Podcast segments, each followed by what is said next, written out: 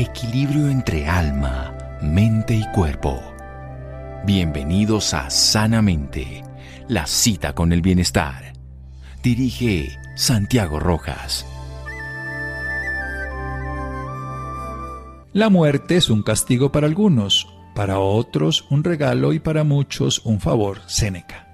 Buenas noches, estamos aquí en Sanamente de Caracol Radio, un tema controversial, un tema muy importante de debatir y que por lo menos la veamos esa posibilidad dentro de las muchas que pueden existir en una sociedad profesional, ética, responsable, humana y científica a la vez.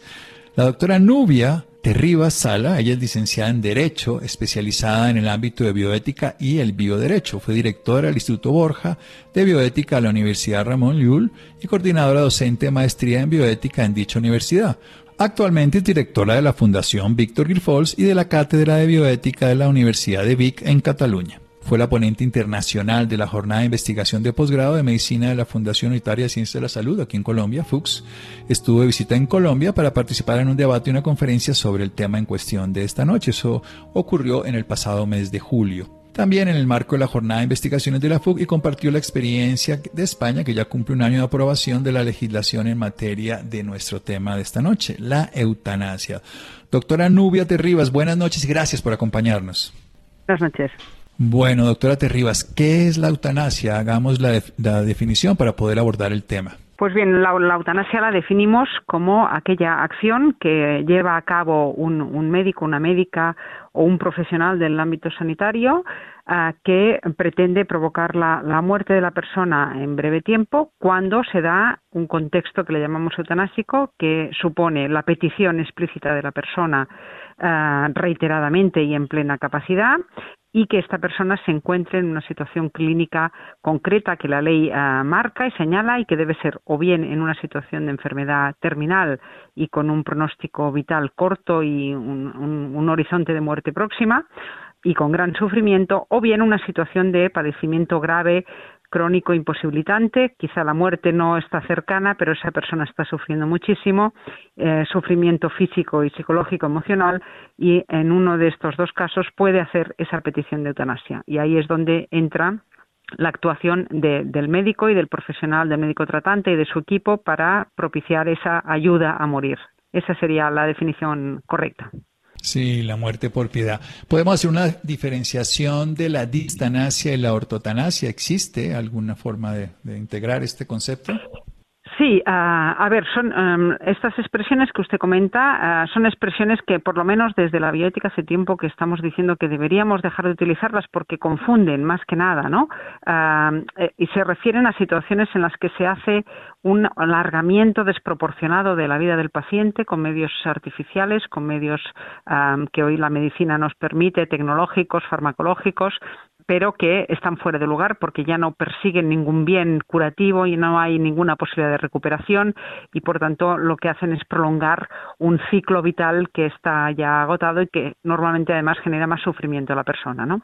Esa sería un poco lo que llamaríamos la distanasia, ortanasia y que se ha utilizado este término para distinguirlo de la eutanasia, que es la que yo describía. Pero por eso decía que para evitar confusiones es mejor no utilizar estos términos y para describir estas ah, actividades en que hay un empecinamiento ¿no? terapéutico para seguir adelante, hablamos más de obstinación terapéutica. Sería más correcto. Bien, la obstinación terapéutica, en este caso, entonces ya la, cambiamos el concepto para dejarlo así. Y estamos hablando de la eutanasia. Continuamos en un momento aquí en Sanamente de Caracol Radio. Síganos escuchando por salud. Ya regresamos a Sanamente. Bienestar en Caracol Radio. Seguimos en Sanamente. Seguimos en Sanamente de Caracol Radio, toda una autoridad en el tema que estamos hablando, la eutanasia, esa acción que se hace por un profesional de la salud que provoca la muerte de la persona en un corto periodo de tiempo. Hay un contexto eutanásico, como se describe, donde de entrada tiene que haber una participación activa de la persona que va a recibir la eutanasia, o sea, el paciente que tiene una condición de poder decidir, o sea, hay una autonomía desde el punto de vista de la bioética, y que la condición clínica de ese paciente o es un enfermo terminal con un pronóstico de muerte cercana o hay un padecimiento y un sufrimiento que es intratable, insolucionable y en este contexto se puede desarrollar. ¿Cómo se realiza todo esto en España? Ustedes tienen una experiencia, doctora Nubia Terribas. Pues mire, la regulación que hemos establecido en España, lo que prevé el procedimiento que está mm, pautado por, por ley y mm, muy especificado paso a paso, yo creo que eso da garantías a los ciudadanos de que eh, las cosas se hacen correctamente. Empezaría por una primera petición que hace la persona que se encuentra en esa situación y que quiere esa ayuda a morir a su médico tratante, a quien le expone pues su voluntad de poner fin a ese sufrimiento. Ese médico tratante tiene que evaluar el caso, tiene que revisar que se cumplan todos los requisitos de la ley, que la persona tiene la autonomía preservada, que no hay ninguna situación incapacitante a nivel cognitivo y ah, entonces se hace un proceso de, liberación y de, y, de, y de habla con el paciente para ponderar las posibles opciones que todavía se le pueden ofrecer por si la persona las desconocía y quiere aferrarse a ellas y si no, ah, esta persona confirma con una segunda solicitud. Una vez hecho esto, ese médico tratante pide la opinión de un médico consultor, que será un especialista en la enfermedad principal que tenga el paciente, sea oncología, sea neumología, sea cardiología, sea uh, quizá a veces un, médico de, atención primaria, dependiendo del contexto.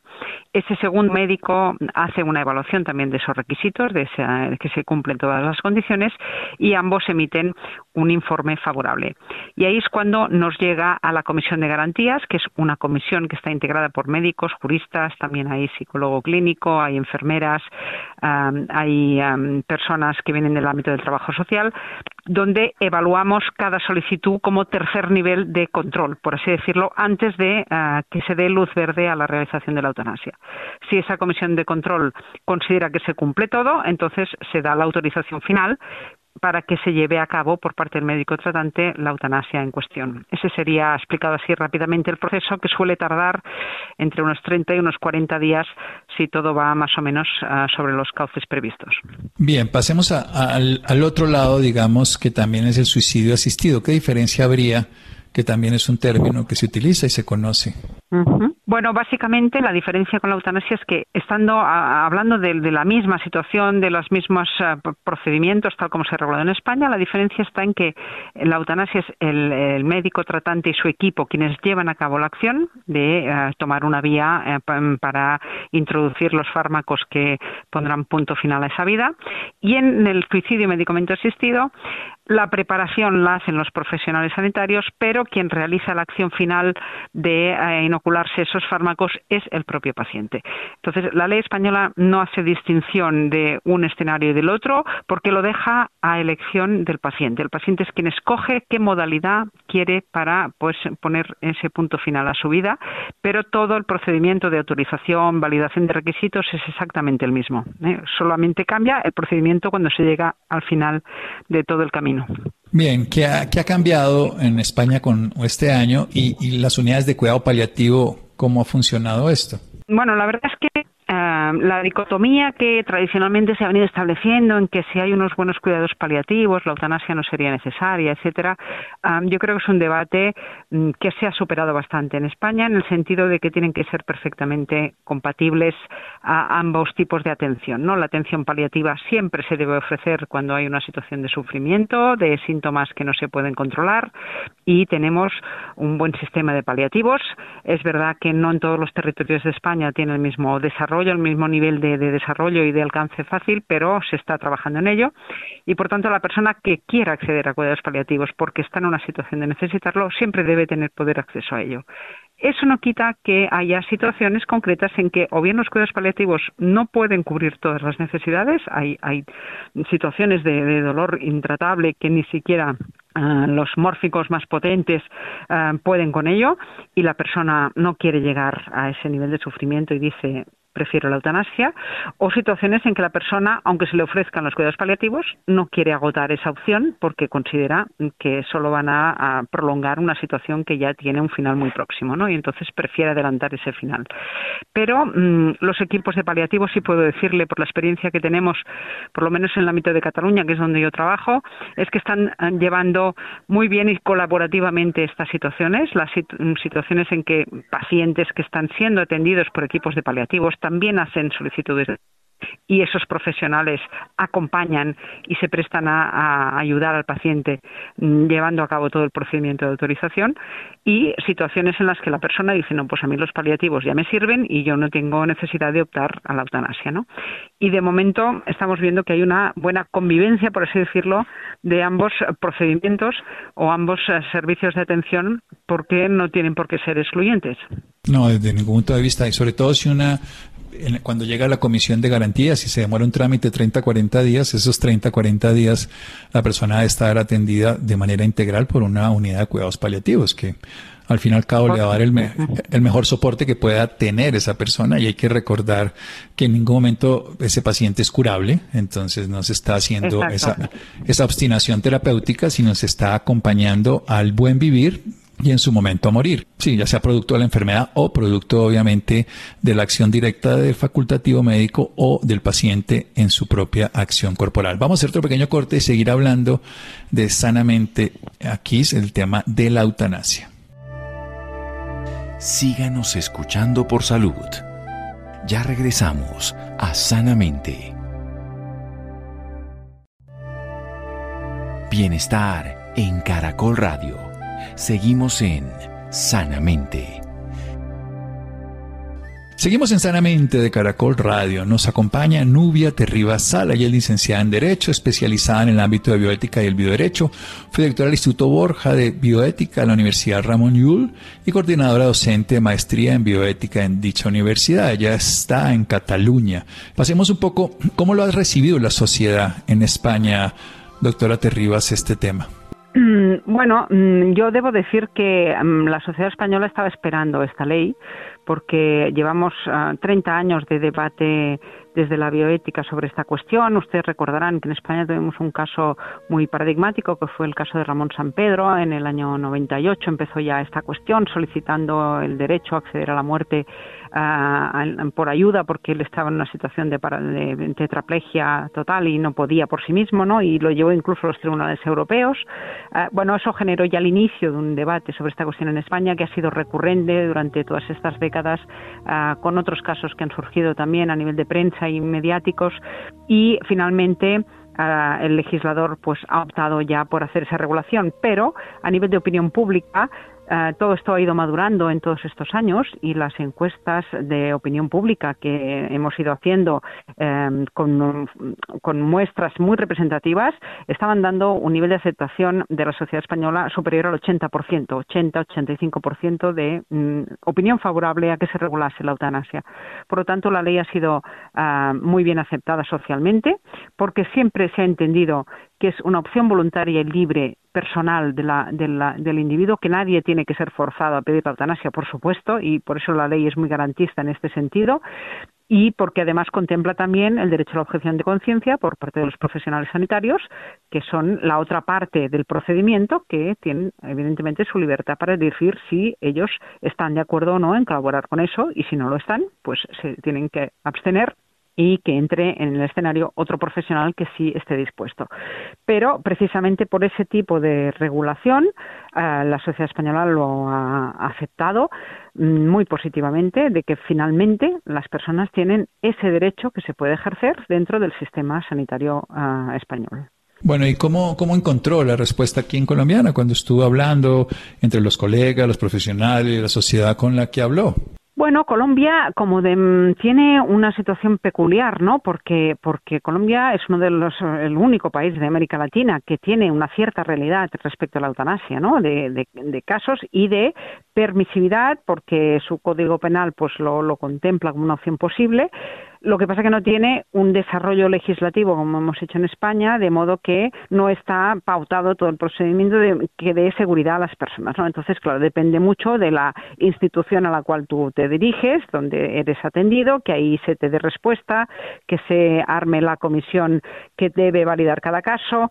Muchos casos quedan desatendidos, al final algunos han tenido que recurrir a la justicia, a los tribunales y eso da inseguridad. ¿no? Eh, con todo este contexto, pues evidentemente el debate fue muy interesante porque cuando yo les expuse mm, la situación en España y el procedimiento tal como tenemos eh, reglamentado, pues claro, había profesionales que dijeron, bueno, es que esto es lo que necesitaríamos aquí para tener esa seguridad los profesionales y los ciudadanos, todos, ¿no? De que está pautado paso a paso como hay que hacerlo y no está al albur de que un profesional, pues bueno, se muestre más receptivo o no, que la institución de salud, de la prestadora de salud eh, de respuesta, uno la dé. Bueno, eh, pues fueron elementos de debate interesantes. Luego también, evidentemente, hubo pues intervenciones de personas que no están de acuerdo, que creen que la eutanasia pues es una opción que no debería no debería autorizarse porque hay que poder ofrecer a las personas soporte hasta el final de la vida para tratar cualquier síntoma y cualquier sufrimiento que es un límite que no habría que pasar. También había opiniones en este sentido, ¿no? Pero yo creo que fue un contexto, el de Colombia, muy interesante de debate, porque en otros países estos debates uh, tan maduros sobre este tema no se pueden llevar a cabo, porque culturalmente todavía hay que trabajar mucho todo este concepto, ¿no? Y aquí, en cambio, pues lo tienen ustedes uh, más evolucionado. Sí, es evidente que en Colombia este es un tema que ya venimos y los que nos dedicamos de alguna manera a estos temas similares, pues lo hemos hablado pública y privadamente y en los contextos familiares también se debate. Hay temas donde ni siquiera se nombra. Pero es bonito la frase de decir hay que acompañar y hay que buscar aliviar el paciente hasta el último momento, pero como les contaba hace un momento, no solo las estadísticas no mienten, sino que la realidad no lo sostiene y es que hay pacientes a los que no le logramos aliviar el sufrimiento. Y cuando nos encontramos con esos pacientes es donde uno dice, ¿tiene sentido esto? Tiene este sentido, este deterioro, tiene sentido esta, esta condición y esta alteración. Devolvámonos a un tema donde hemos hablado siempre de la autonomía. Hay una decisión del paciente. ¿Qué pasa cuando hay un paciente en un coma vigil, hay un paciente en un estado de no recuperación y es la familia la que por el, la palabra o el sentido de la beneficencia y la no beneficencia eh, pide la eutanasia? ¿Qué ocurre, doctora Nubia Terribas? Bueno, en el, en el contexto de la regulación de España, e, esta, esta situación que usted plantea no sería aceptable como una petición de eutanasia porque la ley es muy clara que la petición tiene que ser del propio sujeto, ¿no? Entonces, lo que sí contempla la ley es que aunque en el momento en que haya que aplicar esa eutanasia la persona ya no esté en condiciones de pedirlo, lo puede haber pedido en un documento de voluntades anticipadas previamente elaborado cuando sí estaba en su pleno juicio, en su plena capacidad. Entonces, si tenemos esas dos opciones, o que la persona en tiempo real esté capacitada para pedirlo y para ejercer esa autonomía, o que esa autonomía ya la eh, hubiese perdido, pero en cambio hubiese en su día elaborado un documento de voluntades anticipadas donde hiciese esa solicitud de eutanasia. Y en estos casos también sería válido respetar esa decisión.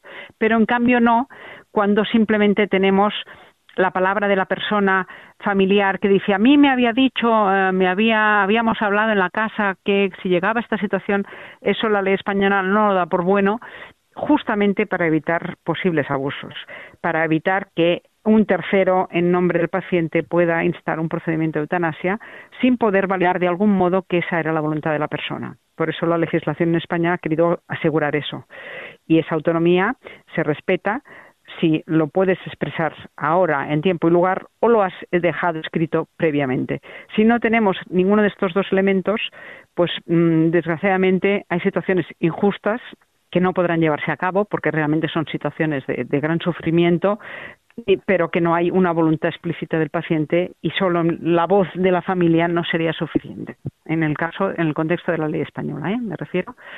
En todo caso, habrá que ver si esta legislación va evolucionando y eh, poco a poco, con la experiencia y casuística que nos vayamos encontrando, pues el legislador se plantea mm, modificar la ley e introducir algún otro supuesto o alguna otra hipótesis. Pero hoy por hoy es tal como se lo, se lo comento. No, yo, creo, yo personalmente la prefiero así como está en ese momento, porque cualquier persona podría abusar de su padre, de su hermano, es una historia. Ahora, hoy con las redes sociales donde todo el mundo comunica su vida, de pronto terminará quedando grabado el momento en que lo dijo públicamente, no, yo a mí sí que me, no sé qué, y entonces terminará haciendo. Las voluntades anticipadas en España son registradas ante notario, ante juez, ¿cómo funciona eso? Sí, tenemos previsto dos, dos posibles modalidades, opciones. Una es ante notario. Eh, en este caso no hace falta que haya testigos presentes porque el notario es el FEDAT que da fe que eso es lo que la persona ha querido expresar y luego la opción de que la persona lo pueda hacer en privado, en su domicilio y ahí la ley requiere que haya tres testigos que den fe de que realmente la persona en ese momento está ah, dejando escrita esa voluntad. ¿no? Hay ah, alguna comunidad autónoma en España que permite también que esa función de dar fe pública no la, de, no, no la deba hacer el notario necesariamente, sino que la pueda hacer un funcionario público del Departamento de Salud o de alguna otra instancia. ¿no? Pero, en cualquier caso, lo que se quiere es que haya una validación de que la persona ha escrito aquello en aquel momento y en plenas, en plenas facultades y a partir de ahí ese documento em, se valida, se registra y sobre todo se hace, se deja constancia en el historial médico del paciente para que pueda ser consultado en cualquier momento en que sea necesario. Entonces los mm, profesionales que la atiendan puedan acceder a su contenido y ver qué dijo esa persona y qué instrucciones dejó explicitadas. Sí, contemos un poquito precisamente en qué consisten las voluntades anticipadas, que seguramente no todos los oyentes lo tienen claro. Mm-hmm. Sí, es importante precisar esto, ¿no? Eh, el, documento de voluntades anticipadas del que estamos hablando y que nos viene en sus antecedentes ya, pues de, países que lo han trabajado mucho antes en Estados Unidos en los años 60, cuando empezaron a aparecer como un mecanismo para que cuando la persona ha perdido sus plenas facultades y no puede expresar, ejercer esa autonomía de la que hablábamos, expresar sus deseos de qué eh, indicaciones mm, daría para, o si hay que hacer un tratamiento, si hay que hacer una intervención, que hacer una actuación, sobre todo en el final de vida o en situaciones críticas, pues lo pueda anticipar, de ahí viene el nombre, lo pueda anticipar en un documento donde deje eh, explicitado cuando yo me encuentre en esta situación y puede ahí uno enumerar, hacer un listado de situaciones en las que prevé que pueda encontrarse, dejo estas instrucciones o indicaciones, ¿no? Y ahí deja estas indicaciones pueden ser no recibir tratamientos agresivos, no recibir ah, alimentación artificial, por ejemplo, no ser sometido a terapias mm, experimentales. O lo contrario. exacto. Y entre ellas ah, puede incluir la petición de eutanasia llegada a una situación de deterioro mm, determinada. ¿no? Por eso ahora aquí en, España también estamos fomentando que las personas que tienen elaboradas voluntades anticipadas pues piensen en ello, piensen si quieren modificar su documento para introducir la petición de eutanasia o no, pero que sepan que tienen esta opción, que la ley ahora ya la reconoce y la y la, la, recoge como un derecho y que las personas puedan complementar su documento, si así lo quieren, haciendo constar esa petición.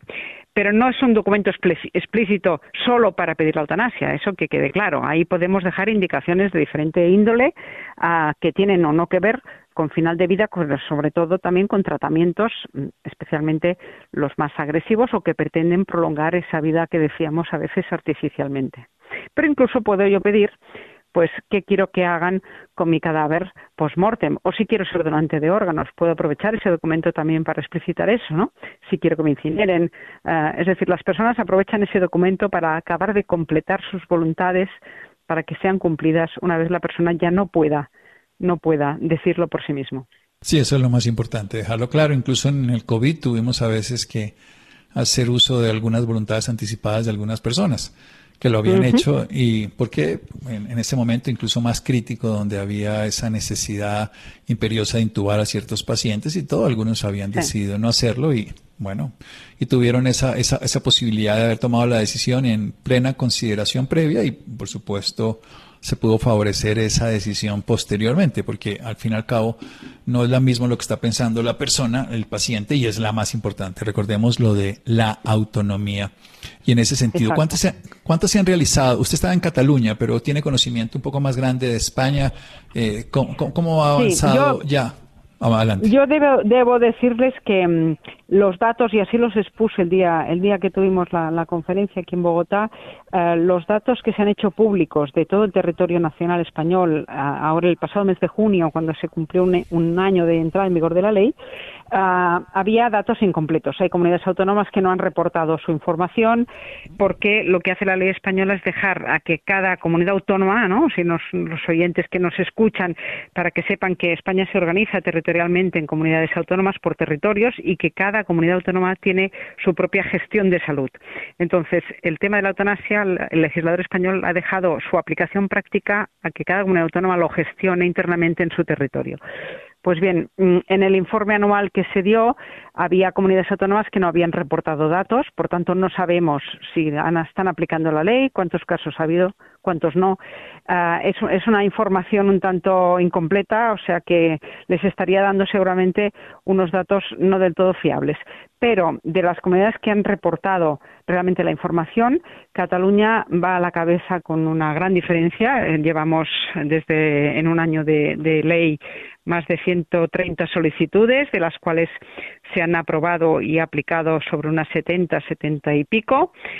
Algunas han sido rechazadas porque no cumplían requisitos, otras son pacientes que a lo mejor han fallecido antes de acabar el procedimiento, otras han sido casos en que la persona pues lo ha pensado dos veces y a pesar de haber hecho todo el trámite a última hora pues se ha echado atrás y ha dicho que prefiere pensarlo mejor que evidentemente esa opción siempre está hasta el último momento. En fin, hay, casuística distinta, pero Cataluña es la comunidad que tiene más trabajado este tema porque ya desde antes de que entrase en vigor la ley se empezó a preparar todo el contexto que necesitaríamos para que los profesionales supiesen cómo ah, orientar esas peticiones, cómo tramitar la documentación necesaria, cómo alcanzar a la comisión, etcétera. Otras comunidades autónomas en esto han ido mucho más rezagadas, algunas han hecho correctamente también estos procedimientos, como País Vasco o otras zonas, y en cambio otros territorios ah, realmente llevan un cierto retraso. A veces yo creo por voluntad política de no secundar demasiado la aplicación de la ley, porque esta ley, pues evidentemente no tuvo un 100% de aceptación a nivel parlamentario político y como hay comunidades autónomas que están gobernadas por gobiernos que no eran favorables a la ley, pues ahí se está haciendo una cierta una cierta barrera a que lleguen los casos, ¿no? Yo creo que generando, y eso lo expliqué también cuando estuve aquí en Bogotá, una injusticia y una falta de equidad de acceso a un derecho que la ley lo reconoce para todos, ¿no? Pero de momento esa es la realidad que tenemos. Yo espero que todo esto se vaya solucionando y que todos los ciudadanos en España pueden tener el mismo derecho a acceder a la eutanasia. Sí, además volvamos a decir lo simple.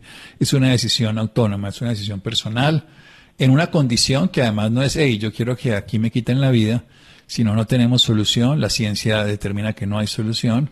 Sí, generalmente el argumento familiar es que puede haber un milagro, es que todo puede cambiar. Evidentemente es un deseo por ellos mismos, pero no por el paciente que está en un sufrimiento, que los que nos acercamos a, través de esto en el cuidado paliativo vemos que a veces es demasiado desbordante y tanto para el paciente como para el terapeuta es agobiante. Eh, obviamente, cuando uno tiene éxito, pues todo sale bien pero en el sentido de, quitar el sufrimiento. Pero en los casos complejos y, y, no son marginales, no son historias por allá de una vez cada varios años, sino es algo con relativa frecuencia a lo que nos vemos abordados. Para terminar, una pregunta personal. ¿Usted, ¿Usted ha visualizado ese momento para su vida, para su muerte, quiero decir, en ese momento?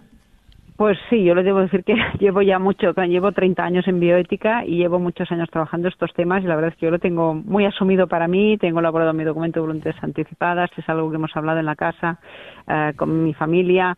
Eh, yo tengo muy claro que ciertas situaciones de sufrimiento no, no, no las quiero ni para mí ni para los que me rodearán y que, y que llegado el punto, pues bueno, eh, que ponga un punto final a mi vida, ¿no? Si yo no puedo pedirlo personalmente porque ya no tengo esa autonomía de la que hablábamos, pues que, que lo hagan ellos en mi nombre porque lo tendrán escrito, ¿no? Y eso la verdad es que lo tengo, lo tengo muy elaborado. Intento también trabajarlo a nivel familiar con, con mis hermanos y en el contexto a veces hablando precisamente de mi experiencia ahora en la, en la Comisión de Garantías, ¿no? donde estoy ahí eh, revisando los casos que nos van llegando, porque realmente nos damos cuenta de que hay mucho sufrimiento, hay mucho sufrimiento, hay muchas situaciones que hasta que no te llegan, no revisas ese historial médico y ves eh, ese caso concreto y dices, mm, parece mentira, ¿no? Que se puede llegar a sufrir tanto. Pues, pues sí, esas realidades existen y yo creo que hay que atenderlas, ¿no? Realmente existen.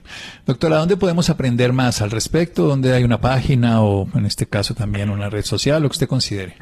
Sí, yo les puedo facilitar la, información que tenemos elaborada en, Cataluña sobre este tema, porque se ha hecho una página web específica muy completa, donde hay, uh, está en versión en, español, por supuesto, y donde hay desde el apartado de preguntas frecuentes a la descripción del procedimiento, al acceso a la ley, hay los modelos que utilizamos en los protocolos, eh, está ahí toda la documentación. Yo creo que para los que tengan interés en este tema pueden acceder a ello. Les diría, para no citar ahora la página web que es muy larga, que introduzcan en el Google eutanasia en Cataluña y les saldrá directamente el acceso a esa, a esa mm, página web donde pueden encontrar mucha más información. Bien, Eutanasia en Cataluña, encontrar la página directa. Nubia Terribas Sala. Doctora Terribas Sala, muchas gracias. Descanse. Muchas gracias a ustedes. Buenas noches. Buenas noches. Seguimos en Sanamente de Caracol Radio. Síganos escuchando por salud. Ya regresamos a Sanamente. Bienestar en Caracol Radio.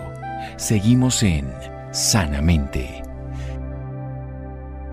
Seguimos en Sanamente de Caracol Radio, entonces buscar eutanasia en Cataluña, ya encontrarán la dirección que nos estaba diciendo la doctora Nubia Terribas sobre un tema tan complejo e importante de conocer. Cambiando de tema, biodecodificación, ¿qué significa esto? Isidro, buenas noches. Buenas noches al doctor Santiago y muy buenas noches a todos nuestros oyentes. Vamos a hablar de un tema que es muy importante, de las emociones. Vamos a hablar de la descodificación biológica y seguramente muchos de nuestros oyentes se están preguntando, ¿qué es eso? Pues para eso hemos invitado a Santiago Godoy. Él es argentino, es acompañante, informador de la descodificación biológica en el Instituto Argentino de Descodificación Biológica. Santiago, muy buenas noches. Gracias por estar con nosotros aquí en Sanamente. Hola Isidro, buenas noches. Muchísimas gracias por la invitación y un placer estar acá en este estos minutitos para hablar de descodificación biológica. Empecemos por ahí. ¿De qué estamos hablando cuando hablamos de descodificación biológica? Muy bien. Bueno, entendemos por la descodificación biológica que es una metodología que tiene una base científica en la cual se encarga de encontrar la causa de aquellos síntomas que tenemos. Cuando hablamos de síntomas, hablamos de síntomas físicos, comportamiento, patrones de repetición o bloqueos que también solemos tener, adicciones, teniendo en cuenta también de que somos un ser que tiene como tres partes, un sistema de pensamiento, un sistema emocional y nuestro cuerpo físico. Y como estas tres cosas no se pueden dividir, muchas veces nos concentramos más en lo que vemos, que es el síntoma, que es la enfermedad, pero nos olvidamos de que por detrás de eso están nuestras emociones y nuestros pensamientos. Ahí es donde actúa la biodescodificación o descodificación biológica, tratando de encontrar la causa emocional que está ligada directamente a los pensamientos para poder liberar el síntoma. Santiago, pero ¿cómo funciona esta descodificación? Bueno, nosotros lógicamente que eh, enseñamos esta metodología y para resumirlo un poco, podríamos entender qué es la emoción, que sería algo básico, ¿no? Nosotros muchas veces eh, dejamos de lado a la emoción cuando si vemos la etimología de la palabra, E significa energía, emoción significa movimiento, energía en movimiento. Esta energía que todos tenemos, porque todos tenemos emoción, muchas veces no la sabemos gestionar y la reprimimos. Al reprimirla es donde se manifiesta en nuestro cuerpo o en nuestros síntomas. Entonces lo que tratamos de hacer en la descodificación, como también la palabra lo dice, descodificar es encontrar un código.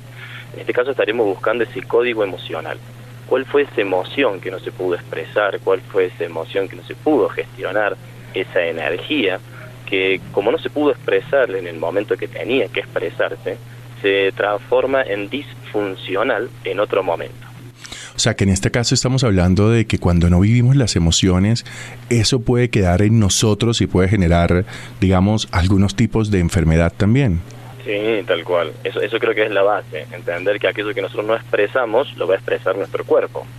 Y teniendo en cuenta, lógicamente, que también nos podemos enfermar o adaptar de algo real, que no es emocional. para nosotros en la biodescodificación, un 10% de las enfermedades o adaptaciones tienen que ver con un factor real, pero un 90% tiene que ver con un factor emocional y con un sistema de pensamiento. Tengamos en cuenta que la emoción y el sistema de pensamiento son unidades que no son tangibles, no las podemos medir, no las podemos ver, pero sí podemos ver el cuerpo físico o nuestro comportamiento, eso sí lo podemos ver. Santiago, ¿por qué nos cuesta tanto ser empático con nuestras propias emociones? Qué pregunta, ¿no? bueno, eso es lo que tratamos de, enseñar en las formaciones. Tratamos de eh, enseñar a reconocer primero nuestras emociones para poder después reconocer las emociones de los otros. Eso nos lleva a tener la capacidad de empatizar.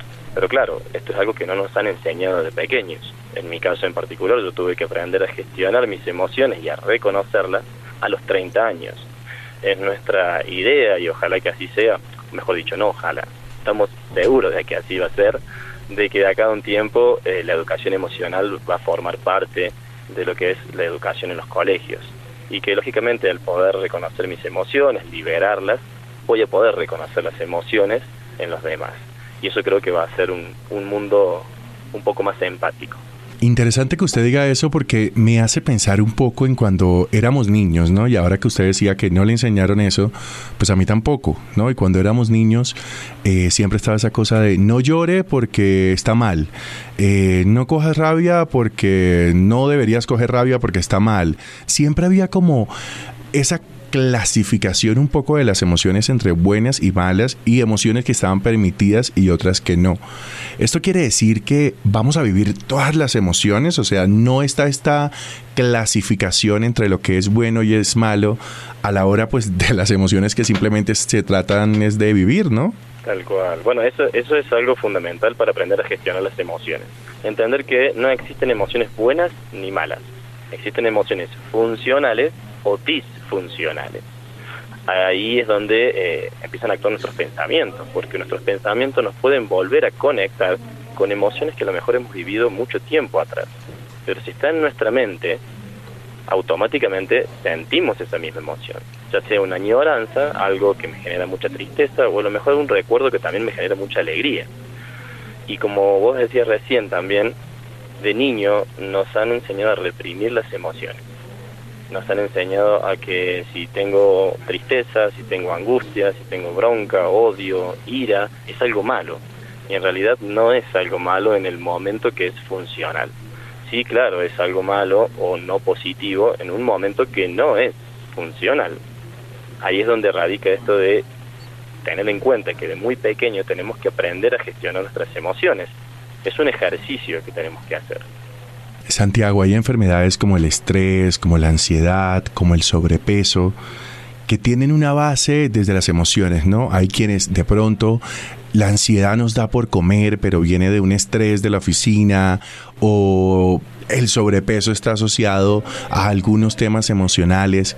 Estaríamos hablando que a través de esta descodificación biológica podríamos, tratar este tipo puntual de enfermedades. Sí, desde mi experiencia y bueno, desde lo que compartimos, y eso también es algo muy lindo verlo en las sesiones y verlo en los cursos y en las formaciones, que podemos entender que aquella emoción que no es gestionada se va, se va a manifestar en mi cuerpo, siempre presente el estrés, solamente que no es cualquier estrés. Lógicamente una persona puede tener estrés y subir de peso, otra persona puede tener estrés y tener un dolor de cabeza, otra persona puede tener estrés y tener un ataque de hígado, por ejemplo, o un ataque de ansiedad. Y eso va a depender mm, de la vivencia de la persona, de cómo la persona vive esa situación. Y ahí volvemos a nuestro sistema de pensamientos. Una persona puede eh, vivir una situación traumática y reaccionar de distintas formas porque va a depender su sistema de creencias. Y ahí es donde entra la biodescodificación, porque muy cerquita de la biodescodificación hay una metodología científica y médica que es la psiconeuroinmunoendocrinología, que trata esta relación entre las emociones, el pensamiento y el cuerpo, pero la única diferencia es que toma al factor asociativo a la enfermedad como el estrés. Nosotros vamos un poquito más en el detalle, entendiendo que cada emoción va a repercutir en alguna parte de nuestro cuerpo.